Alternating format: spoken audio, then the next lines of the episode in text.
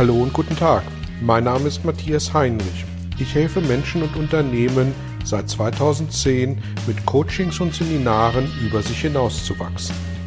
Mein Ziel ist es, Ihnen zu helfen, innere Bilder von bestimmten Situationen in Vertrieb und Führung zu überprüfen und gegebenenfalls nachhaltig zu korrigieren.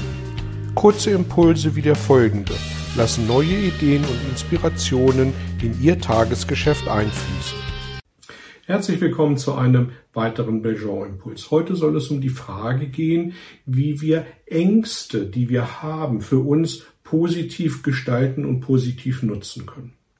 Und tatsächlich ist ja der Begriff Angst überwiegend negativ besetzt. Oh, ich habe Angst vor etwas. Oh, da kommen Veränderungen auf mich zu und die führen bei mir zu Ängsten.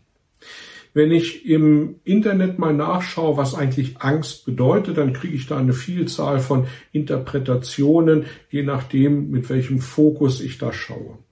Meine Definition von Angst ist, es ist erstmal einfach nur eine Energie aus dem Unterbewusstsein und die ist, wie jede Energie, zunächst mal neutral. Also sie ist weder positiv noch negativ, es ist Energie.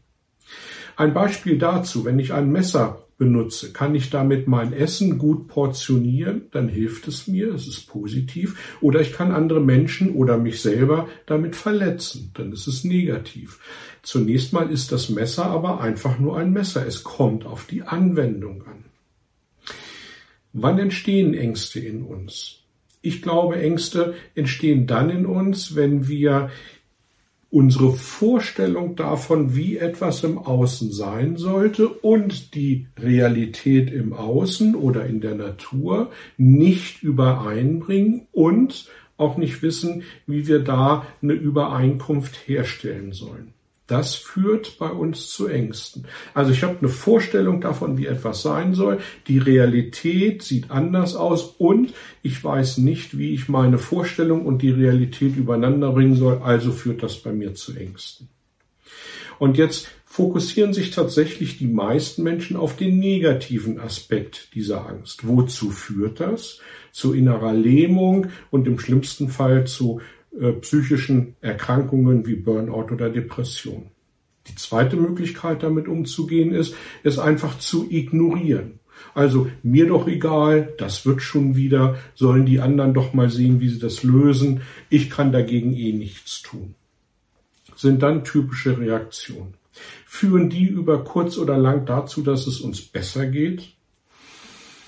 Ich glaube, mit Ignoranz kommen wir da nicht wirklich weiter schauen wir uns die dritte Möglichkeit an, damit umzugehen, nämlich positiv, es als Bereicherung, als Erfahrung anzunehmen. Warum? Wenn wir Angst positiv sehen, dann steigert Angst zunächst mal unsere Aufmerksamkeit, unseren Fokus auf bestimmte Dinge. Zweitens, Angst zwingt uns zur Veränderung. Angst zwingt uns dazu zu schauen, wie bekomme ich denn die Theorie, also meine Vorstellung von dem, was mich umgibt und das, was ich im, in der Realität vorfinde, wie bekomme ich das überein? Es zwingt uns dazu, über andere Wege nachzudenken. Es zwingt uns zur Veränderung. Und mal ganz ehrlich, alles, was lebt, das verändert sich. Oder sehen Sie noch so aus wie vor 40 Jahren? Wie, Sie sind erst 35? Dann bin ich ziemlich sicher, dass Sie vor 40 Jahren sehr viel anders ausgesehen haben. Also, alles, was lebt, verändert sich. Und wenn sich etwas nicht mehr verändert, dann lebt es auch nicht. Dritter Aspekt, positiver Aspekt der Angst, aus der Erfahrung gescheitert zu sein. Also Sprich zu versuchen, die Realität oder äh, meine Vorstellung von der Realität anzupassen, aus dem Versuch oder bei dem Versuch gescheitert zu sein, führt dazu, dass ich neue Erfahrungen mache. Nämlich mal mindestens die Erfahrung, dass es so, wie ich es mir gerade vorstelle, nicht funktioniert. Was mache ich dann? Entweder ich resigniere, bitte nicht, oder ich versuche es morgen auf einem anderen Weg. Und ich kann Ihnen ziemlich sicher versprechen, dass dieser Weg Sie zu einem guten Ziel, zu einem guten Ergebnis führen wird. Und dass sie durch diese, durch diesen Veränderungsprozess, den sie angestoßen haben, der jetzt vielleicht im Moment nicht erfolgreich war, aber gelernt haben, wie es nicht geht. Was passiert, wenn wir versuchen, unser Umfeld unserer Vorstellung anzupassen. Also was passiert, wenn wir versuchen, die Realität um uns herum so zu verändern, dass sie ideal zu unserer Vorstellung passt? Äh, da darf ich aus dem Nähkästchen plaudern. Ich habe es jahrelang versucht, mal bei meiner Frau, sie, sie nämlich so zu verändern, dass sie meinen Vorstellungen idealerweise entspricht. Nicht vom Äußerlichen, aber Sie können sich das vorstellen vom einen oder anderen Charakterzug. Das ging so lange, bis sie mir irgendwann die rote Karte gezeigt hat. Und tatsächlich auch zurecht.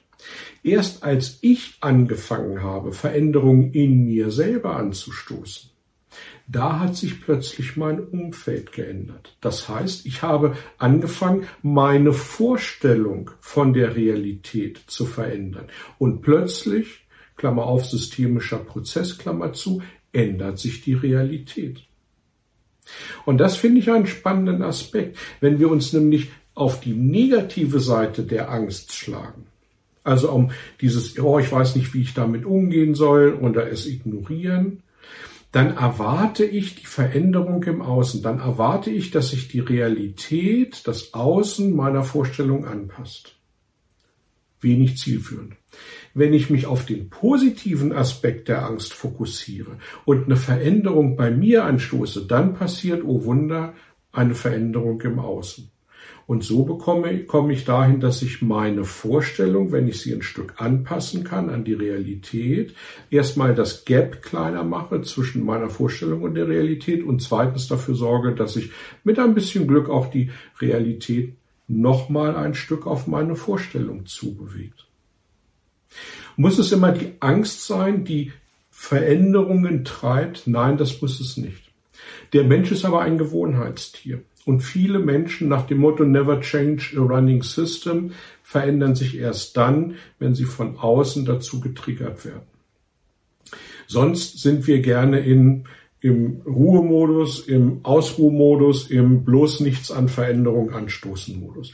Und das ist evolutionär bedingt auch nachvollziehbar, denn als es bei uns noch um Jagen und Überleben ging, da wussten wir nicht, wann die nächste Herde an wilden Tieren äh, uns vor die Flinte kam. Also mussten wir uns ausruhen, um in dem Moment, wo wir loslegen sollten, mussten mit Jagen, dann auch einsatzbereit waren.